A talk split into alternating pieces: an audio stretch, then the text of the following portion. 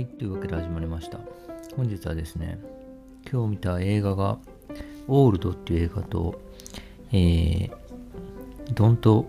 ブリーズか、ドントブリーズ2を見たんで、ですけど、両方めちゃくちゃ面白くてですね、まあこういうね、じ日本映画見て2本とも面白かった日とかも最高だなと思って、ちょっとですね、雑に感想を話したいと思うんですけど、まあ、まずですね、2本ともですね、まあ、ホラーとかアクションとか、まあ、そういう部類に入るあの作品だと思ういわゆるジャンル映画ってやつだと思うんですけど、えー時間もですね、90分とか100分とかぐらいでですね、で、両方、こう、シチュエーションがすごくはっきりしてると。オールドの方はね、あの、えーなんだろう、あの、海岸、海岸に、あの、リゾート地にね、あの、遊びに行ってみたら、その海岸は、どんどん年を取ってしまう謎の海岸で、そこに閉じ込められてしまうっていうね、一日でもう人生の、あの、寿命分ぐらい時が進んでしまうっていう、まあ、ところでですね、えっと、どうやって脱出できるかみたいな、まあ、そういうホラー映画だったんですけど、でですね、ドントブリーズ2はね、あの、ドントブリーズの、あの、続編ですけど、あの、えーイラク戦争で目が見えなくなった超めちゃくちゃ強いですね、軍人のおじいさんがですね、まあ、前作ではですね、まあ、その、娘を失った悲しみでですね、自分の娘をもう一回こう作ろうとしてですね、女の人さらってきて、レイプして子供を産ませているっていう、まあ、恐ろしい怪人みたいなやつで、でね、か弱い、一見か弱いですね、もう、あの、郊外にすのボロ屋に住んでですね、目が見えなくてですね、で、まあ戦争でね、怪我して目が見えなくて、あの、かわいそうな存在なのかはと思ってですね、あの、見てたら、えーね、あの、そこに、あの、盗みに入った泥棒をですね、あの、ボロボロに殺していくっていう、まあそういうホラー映画でしたけど、で、2はですね、それが逆転して、あの、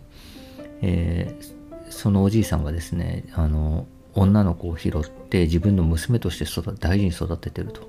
で、それを取り返しに来る謎の集団っていうのがいて、で、とそれに奪われちゃってですね、で取り返しに行くって話なんですけど、まあ、両方ですね、まあ、すごい面白かったですね。何から話そうかな。まあ、ドントブリーズ2とかですね、まあ、なんていうのかな、まあ、2つに共通してるのは、まあ、いわゆる本当にジャンル映画でですね、まあ、やることが決まってるんですよね。あの、ジャンル映画ってね、えっと、ホラーだったらホラー、怖がらせることとかね。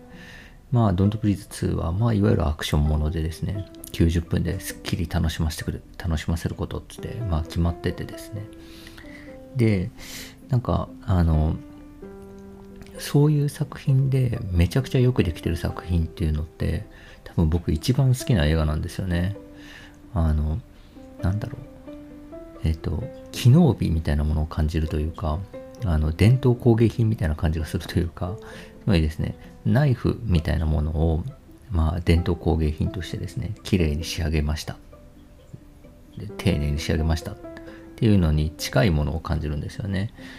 それってすごくですね、あの、もう握りやすくですね、なんかすごく設計されてたりとか、まあ、切りやすく設定、設計されていると。ただ、あくまでもそれは全体の目的はナイフなんで切ったり刺したりするためのものであると。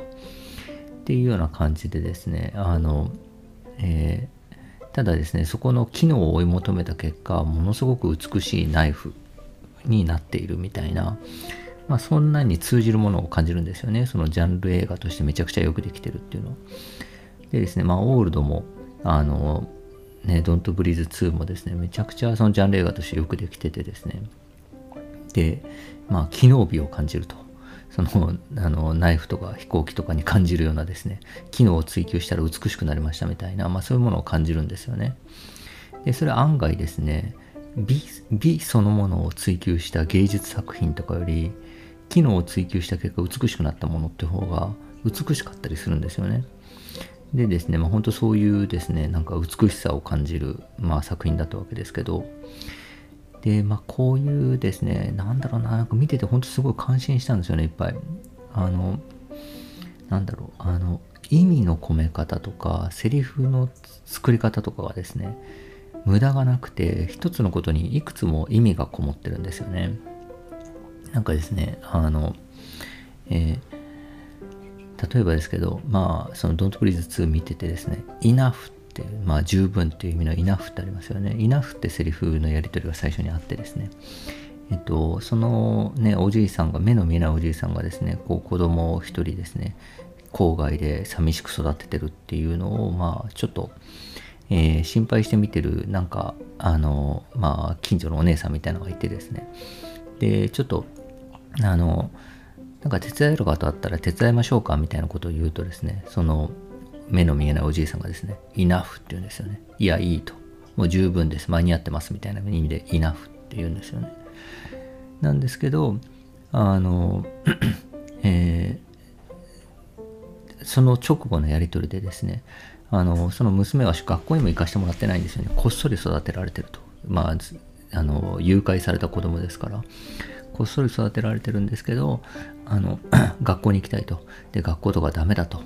あの、ここで十分勉強できてるじゃないかって、その、おじいさん言うんですけど、あの、えっと、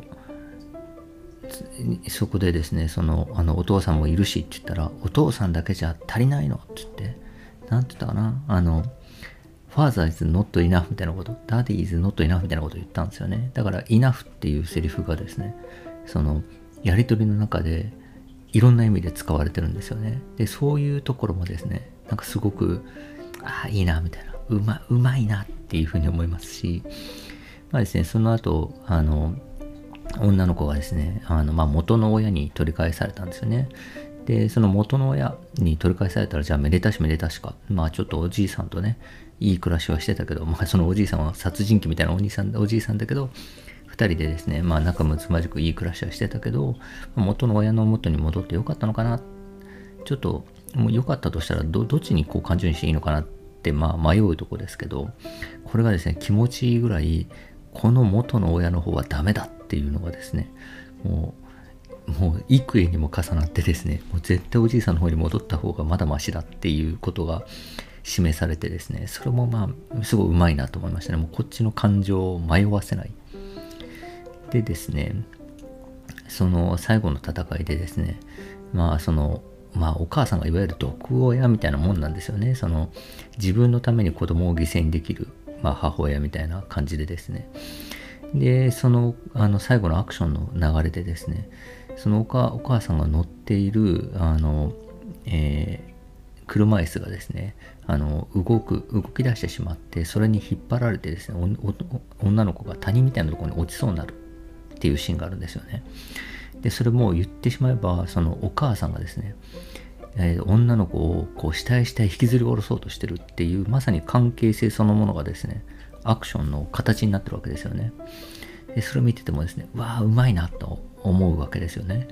で、さらにですね、そこからこの女の子が脱出するためにですね、その女、まあ、その時お母さんすでに死んでるんですけど、そのお母さんのですね、まあ、あの、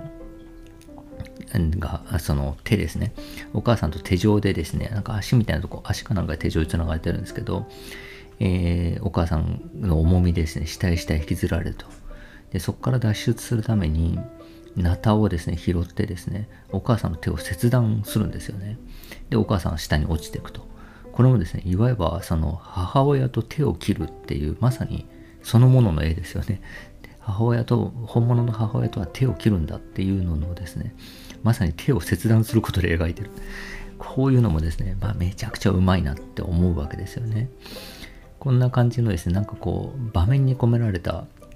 なんか暗喩みたいなものがですね、ちゃんとやっぱ無意識化にですね、こう、こっちに響くように描かれてるんですよね。だからもう見ててですね、すごくこう、のめり込むし、あといくつもね、意味が込められてるので、味わい深いしで、あと多分2回3回も入れ見ても面白いと思うんですよね。でですね、まあそんな感じで、まあやっぱよくできてんな、みたいな。こういうよくできてるジャンル映画本当面白いなと思ったんですけど、で、オールドか。オールドの方はですね、あの、まあ本当にそういうですね、あの、一日かけてあの、まあ、一生分ぐらいの時間が流れるっていう不思議なビーチに閉じ込められた家族の話なんですけど、これがですね、まあ、言っちゃうと、まあ、シチュエーションは完全にね、そのシチュエーションスリラーみたいなホラーな話なんですけど、なんていうか、あの、描こうと、それを通して描こうとしてることが、何ていうのかなあのおそらく時間でしか解決できないこととかあの問題があるよねとか時間が流れることでうーん何ていうかな。まあ本当にまあ人生そのものですよね。時間が流れることで、えー、っと良くなることもあれば悪くなることもあるよねみたいな。でも時間でしか解決できないこともあるよねみたいなことを、まあ、描いてるんですよね。だから家族の問題とかがですねその本当にこう凝縮された一日の中でものすごい年を取ったりとかすることでですねあのもう認知症みたいになってだからお父さんがですねお母さんの過ちみたいなことをまあ許せましたっていう場面があったりとかまあそういうようなですねあのことが描かれてるんですよね。でそのテーマみたいなものはなんかまあ起こっているですねスリラー的なシチュエーションからですねえー、にこう載せて描かれてるわけですけどでですね僕すごいあそういうテーマかと思った時にですねなんかこう後からすごいあのシーン良かったなと思って染みてきたのがですねあの、えー、もうですねそのビーチでどんどんどんどん年取ってですねもう6歳ぐらいの子供と8歳ぐらいの女の子かなの兄弟がですねいるんですけど、その2人もどんどんどんどん年取っても青年とかになってくんですよね、そのビーチで。1日か半日ぐらいの間に。なってくんですけど、あの、そのビーチに入る前にですね、あの、その、リゾート地なんで、リゾート地で働いてる現地の子供がいるんですよね。その子供に話しかけられて、で、同世代だから一緒に遊ぼうってなるんですよね。で、話しかけられた方はいわばまあ、そのリゾートに来れるような感じなんで、お金持ちの白人であると。で、話しかけてきた方は、その多分リゾートの、どこだろう、サイパンとか多分あの辺あたりだと思うんですけど、もう少し中南米なのかな？ぐらいの、まあ、その現地の子供なんですよね。だからちょっと肌が褐色の男の子なんですけど、あの、でですね、で、その二人が一緒に遊ぼうっつってわーって遊んでですね、あの、ビーチにいる人たちに名前と職業を聞いていくっていう遊びをするんですよね。僕の名前は何たら、僕の名前は何たら、あなたの名前と職業を教えてくださいっつって、ま、ビーチを聞いて回ると。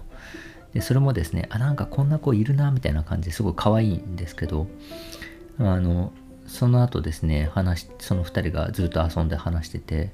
本当のことを言い合いっこゲームしようって言うんですよね。で、じゃあまず僕からって白人の男の子が、あの、腕立て伏せができないって言うんですよ。じゃあ君って言って言ったら、友達がいないって言うんですよね、その褐色の男の子が。で、言ったら、僕もう友達じゃんってその白人の子が普通に言うんですよね。そしたら、君は帰るじゃんって言うんですよ。まあ、つまりもちろんリゾートで2、3日来てるだけなんで、あの、今仲良く遊んでるけど帰るでしょうと。多分その男の子はこんな感じで遊びに来たですね、その観光客のその、えっ、と、裕福な白人のとかの男の子とですね、多分今までも遊んだことあったわけですよね。で、今までも同じように何度も遊んでたことあったんだけど、みんな帰ってって、その後音信不通であるってことを何回も経験してる子なわけですよね。でもこの白人の男の子は初めてもちろん来てるので、まあ不思議に思うというか、あの、えっ、と、まあ僕友達じゃんつって、でも君帰るでしょって言われてですね、あ、でも帰っても、あの、テレビ電話で今話せるからみたいな。あの、って言って、あと、あの、僕ん家にも来なよって言うんですよね。でさ、一緒に大学行って、隣同士でローン、ローン組んで家建てようって言うんですよね。だからすごいそれも可愛くて、なんか、子供、子供が多分親の話を聞きかじってですね、なんか大学行って、なんかローン立てて家建てるのが大人なのかなみたいな雑な理解なんですよね。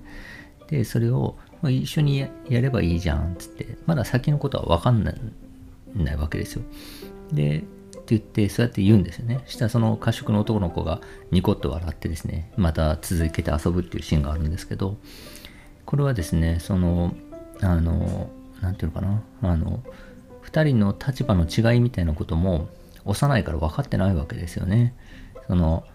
実際じゃあ離れて連絡を取るのかって多分取らないだろうと。お母さんにお願いしたところでですね、あの、なんかその子の連絡先とかわかんないでしょとか言われたりとか、あと、例えばですね、あの、僕ん家に遊びに来なよって言ってるけど、そんな行くお金とかないわけですよね、その男の子は。で、そういう社会のこととか分かってないわけですよ。分かってないから逆に、なんていうか、でも友達じゃん。これからも遊べばいいじゃん。うち来なよ。一緒に大学行って隣同士家建てようよ。みたいなことを言っちゃう幼さがあると。で、そんな彼がですね、ビーチの中で、まあ、いろんなですね、ことが起こってですね、いろんな人の死とかを、あの、みたいな、を、目の当たりにしながらですね、成長していくんですよね。で、成長していく過程でですね、昨日までは僕、昨日までの僕は、なんつったかな。あの、一つの強い心、一つの強い心だったかながあったけど、今の僕はたくさんの心があって静かだみたいなこと言うんですよね。それがなんかこう、多分幼少期からですね、なんかもう少し青年になったもうものすごい短い時間でなってるので、その変化をですね、すごい実感してるわけですよね。で、そんな中でですね、たくさんの人の死とかにを目の当たりにすることでですね、成長していくわけですけど、そのですね、成長前の、あの、何もまだ分かってない幼さみたいなことをですね、すごいいいやりとりで書いてるなと思って なんかそれもですね、良かったですね。これがまあ本当すごいホラー映画の一つの場面なんですけど、なんていいシーンなんだと思ってですね、あの、すごい良かったですね。だからそんな感じでですね、案外こう、なんだろう、もろ芸術映画とかですね、とかよりも、こういうジャンル映画がですね、